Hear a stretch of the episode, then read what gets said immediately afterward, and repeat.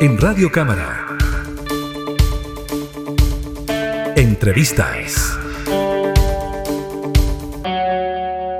Hace algunos días el gobierno anunció la implementación de la nueva política nacional de migración y extranjería. Esto, según el Ejecutivo, con el propósito de garantizar una migración ordenada, segura y regular que contribuya al desarrollo del eh, país. Pero esta nueva política nacional de migraciones ha generado ya cierta polémica, hay opiniones frente a este tema, se habla de si es que va a haber o no una especie de perdonazo masivo, una regularización en masivo, un perdonazo encubierto. De todo esto vamos a conversar con la diputada Joana Pérez, presidenta de la Comisión de Gobierno Interior de la Cámara. ¿Cómo está, diputada? Muchas gracias por el contacto. Ahí está muy bien. Eh, ¿Cómo está Gabriela? Así es. Eh, el gobierno ya anunció la política migratoria, algo que debía haberse ya eh, informado hace ya bastante rato. Ya estamos atrasados en la implementación de la ley de extranjería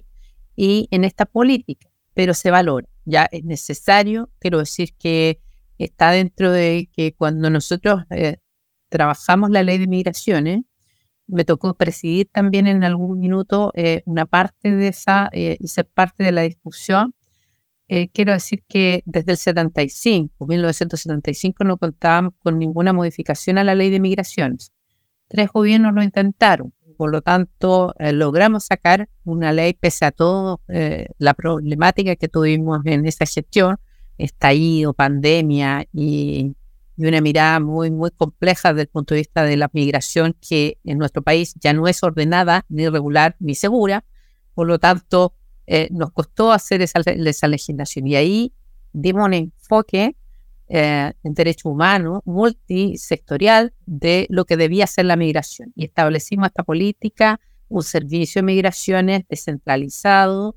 Eh, entonces, son varias cosas que se tienen que ir trabajando, reglamentos y otros, así que eh, por lo tanto, estamos conformes con ello. Sin embargo, eh, uno dirá, bueno, ¿por qué, ¿cuál es la, nuestra eh, mirada crítica que se ha visto? Es porque la política está bien, está orientada a ordenar esa migración, hacerla, por ejemplo, desde el foco productivo, qué, qué es lo que queremos traer a nuestro país, cómo queremos fomentar esa migración según la vocación productiva de ciertos territorios, desde el punto de vista también del control en materia de eh, el crimen organizado, que también es necesario tener una mirada especial, pero sobre todo una política que te permite ir orientando eh, la ley migratoria eh, con ciertas flexibilidades. Ya te entrega también facultades, por ejemplo, al subsecretario del Interior para determinadas materias. Y es ahí donde este gobierno ha sustentado la política migratoria en un programa que es para reconocer al migrante porque no sabemos quiénes son o sabemos poco de ellos, de dónde están, porque entraron por pasos no habilitados. Y ahí instaló lo que es el empadronamiento, ¿ya? Pero no podemos hacer las cosas de manera aislada. Una cosa es la ley de migraciones y por la problemática que teníamos en el norte, en el país, y por lo que nos exigía la ciudadanía, es que nosotros endurecimos lo que fue la ley de control de identidad al migrante, ¿ya? Y ahí tenemos una ley que soy autora, por eso eh, eh, lo hablo con propiedad, porque me costó ocho meses sacar esa ley, pese al gobierno y pese a Prodignidad, que no quería este proyecto y lo votaba en contra y lo demoraba ocho meses en la Cámara, dos días en el Senado, ¿ya? Para que se tenga claridad. Entonces, ¿qué hacía este control de identidad? Que, se le entregaba facultad a Carabineros de Chile, que hoy día lo tiene solo la PDI, la PDI son 14.000, Carabineros son 66.000, según dotación, y le entregaba facultades para que pudiera controlar y, hacer mucho más control de identidad. Y cualquier persona que no es, eh, que es un migrante y que no puede demostrar su capacidad, o sea, su, regularización, ya, o sea, que está en trámite, pero que nuestro país sabe quién es, ¿cierto? Inició un procedimiento formal dentro del plazo establecido, eh, en el fondo esa condición regular debe iniciar su proceso de expulsión del país. ¿ya? Y el gobierno con este empadronamiento lo que está haciendo es un llamado de decir, mire, venga usted, porque el empadronamiento es solo para quienes entraron por pasos no habilitados, que no están regulados, regularizados. Entonces, tenemos identificado a la misma persona migrante que entró por paso no habilitado, que probablemente ha hecho o no ha hecho la autodenuncia, ya, probablemente no. Y así, entonces, tenemos dos leyes. La política migratoria que se, embarca, se, enmarca dentro de la ley eh, de migraciones y tenemos un control de identidad. Entonces, al hacer el, el empadronamiento y no iniciar un proceso de expulsión, creo que no es lo correcto. Ya creo que si tenemos una vinculación con la autoridad, también tenemos que iniciar esos procesos, ya sean especialmente administrativos. Así que es ahí donde nosotros decimos, bueno, ¿qué es esto? Es una regularización solapada, el empadronamiento, y en el fondo viene hoy día a afectar el anuncio de la política migratoria. Diputada, para que nos quede claro, nos queda el tema del empadronamiento se está realizando para personas que ingresaron por pasos irregulares, ¿no? Para saber de alguna manera quiénes son, de dónde vienen, si están con familia, etcétera. Y ahí se inicia el proceso de regularización si es que esta persona no tiene antecedentes, ¿qué pasa de ahí en adelante? Bueno, esa es nuestra eh, interrogante. Esa es la duda. nosotros hemos invitado al subsecretario Monsalve a la comisión y él ha dicho que en ningún caso es un, una regularización encubierta. Pero la ley le, otorga esa facultad que yo decía que tiene el subsecretario para casos excepcionales de entregar, de abrir espacios para la regularización. ¿Ya? O sea, perdón, diputada, para que quede claro, el subsecretario, en caso de que una persona haya ingresado en forma irregular, que no esté en un proceso de regularización y que se le empadrona, se le podría iniciar entonces un proceso de regularización en el país. En casos excepcionales, no es general, no, no puede hacer un, un llamado, un llamado a que se abra un periodo de regularización. Nosotros cuando decidimos trabajar esta ley de migración era para tener una migración ordenada, regular y segura y que se respeten las reglas internas.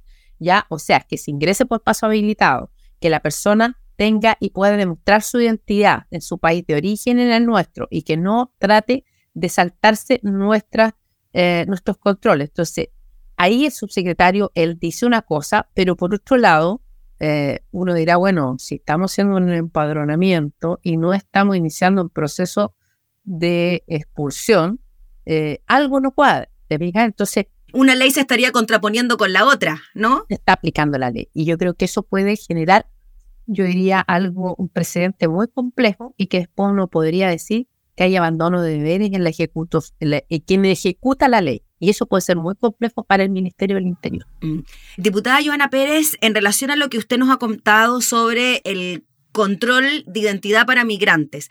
Es ahí donde finalmente lo que se ha dado es que si una persona migrante que ingresó por un paso no regular y que no ha iniciado su proceso de regularización, inmediatamente se inicia el proceso de expulsión ya en el país, eso ya ha dado resultado, ha funcionado. Vemos ya como en el norte quizás la cosa está mejorando un poco. Mire, yo creo que hay una inacción por parte de nuestras policías y yo espero que no sea producto de una instrucción del Ministerio del Interior. ¿Ya? Porque muchas veces sabemos que este gobierno está siendo tironeado por una oposición que no le gusta que eh, uno quiera ordenar la casa. Y me refiero a prodignidad. Y lo vimos cuando eh, hemos eh, hecho lo que es cierto la legislación. Mire, solo doy un ejemplo. Cuando trabajamos las 31 medidas para ordenar la casa en materia de seguridad, el gobierno priorizó nuestra propuesta, pero nunca le puso urgencia. ¿ya? Hay, sin embargo, otra propuesta que tiene que ver con, eh, que es del Ejecutivo, eh, para, eh, en el fondo, notificar más rápidamente a las personas por correo electrónico, porque era muy difícil antes con dos notificaciones administrativas o una o dos vías, una notificación y la otra que tiene que tener cualquier proceso administrativo tiene que tener dos instancias.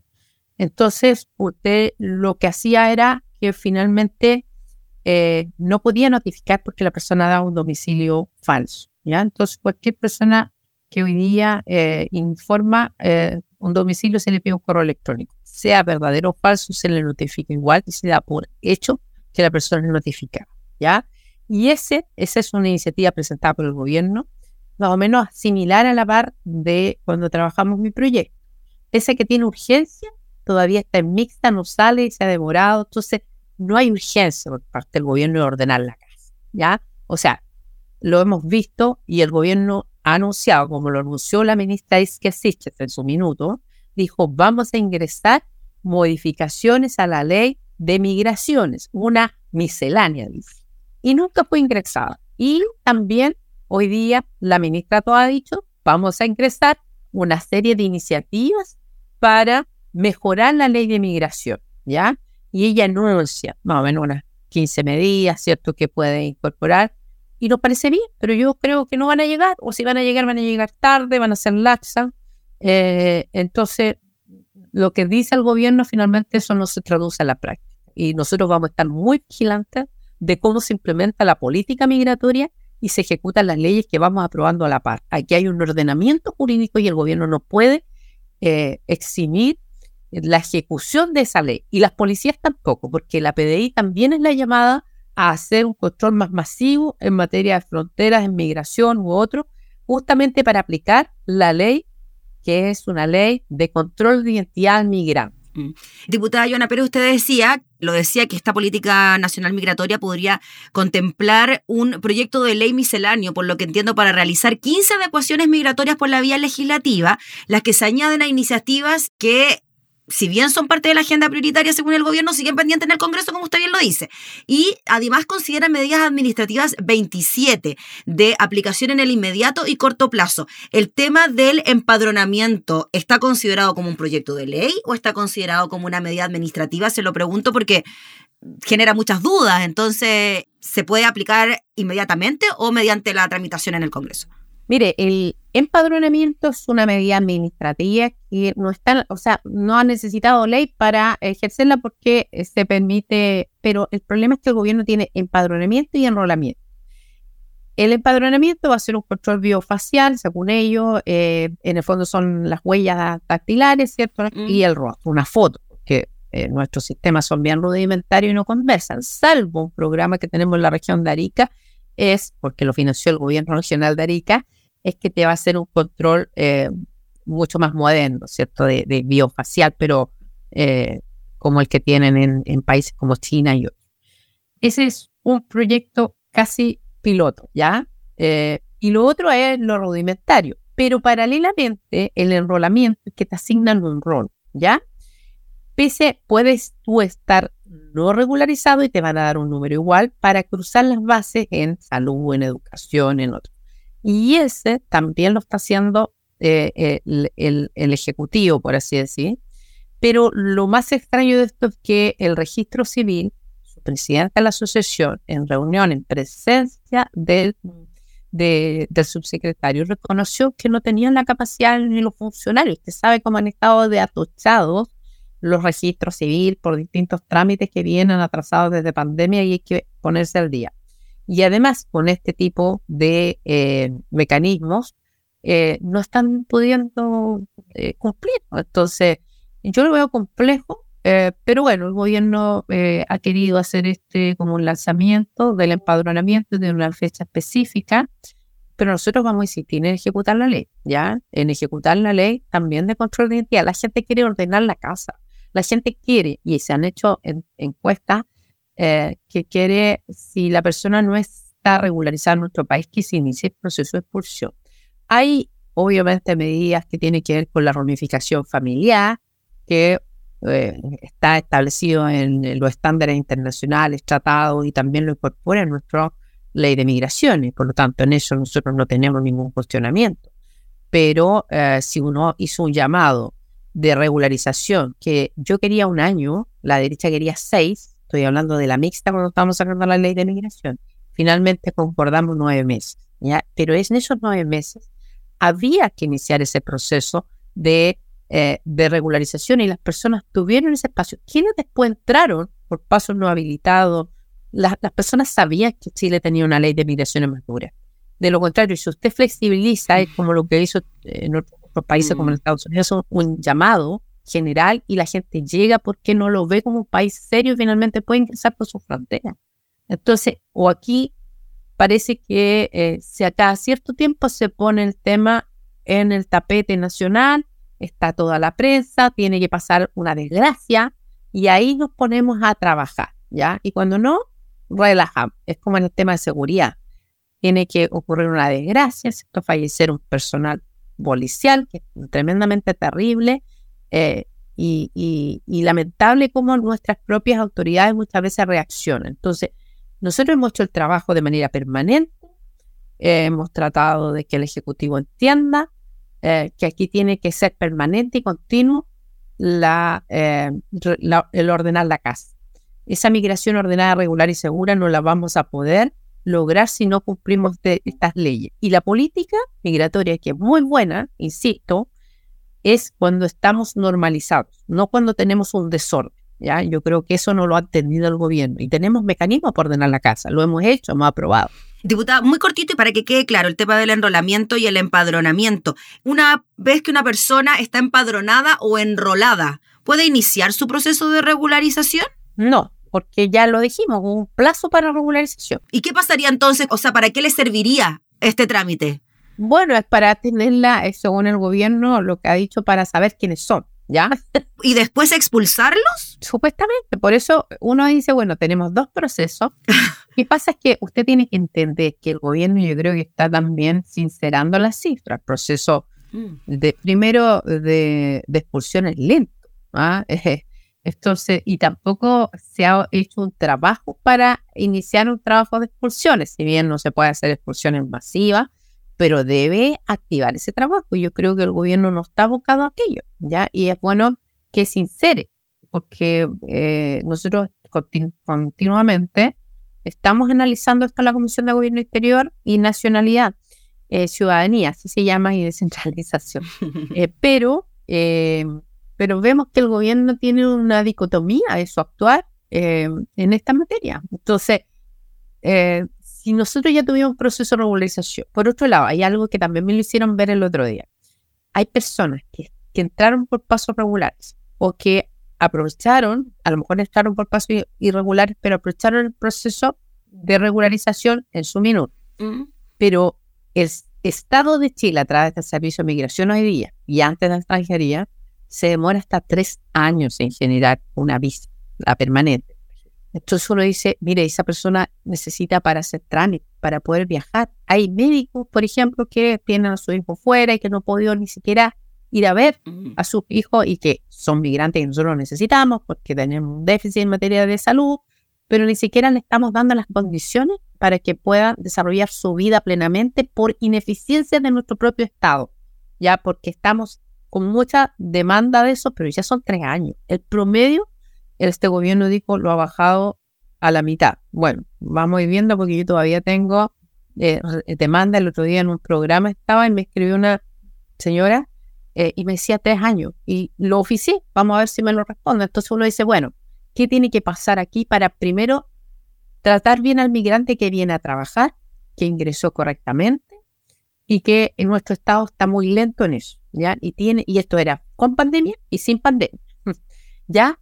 Eh, y por otro lado, quien no está regular, nosotros tenemos, gusto o no guste, porque eh, eh, esto es así, se tiene que iniciar un proceso de expulsión y el gobierno está en una inacción de la ley en este caso, porque está habilitando enrolamiento, empadronamiento, pero no está viendo cómo hace más control de identidad migratoria para controlar esa y para aplicar esa ley y de iniciar un proceso de expulsión. Si estamos dando, aumentamos hasta los plazos para notificar, ¿cierto?